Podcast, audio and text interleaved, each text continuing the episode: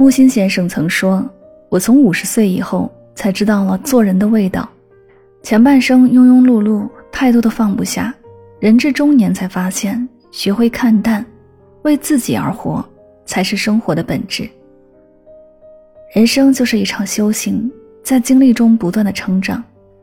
前半生我们揣着糊涂装明白，后半生我们揣着明白装糊涂。”余生不长，学会半分清醒，半分糊涂，明白自己所想所求就好，没必要浪费心神在不必要的事情上。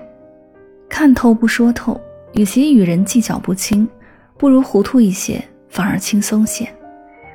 郑板桥曾说：“难得糊涂，在成年人的世界里，难得糊涂。有时候揣着明白装糊涂，是对自己最好的保护。”刘震云在《一日三秋》里说过。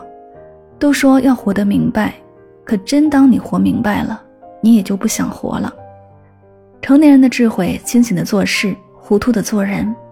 人生漫漫，世上烦恼很多，看得太透，活得太明白，未必是好事儿。真正聪明的人都带着一颗恰到好处的糊涂心，清醒的做着自己该做的事情。人要以乐观的心态生活，才能发现生活的美。生命中没有过不去的坎儿，只有过不去的心态。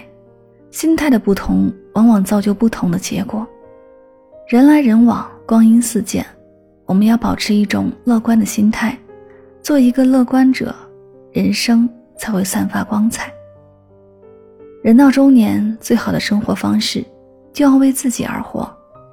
无论什么时候，都别轻易的放弃自己。不管有没有人欣赏。要尽情绽放自己的光彩，不做别人的赏物，只做绚丽的自己。愿我们都努力活好自己的人生，不负此生，不负当下。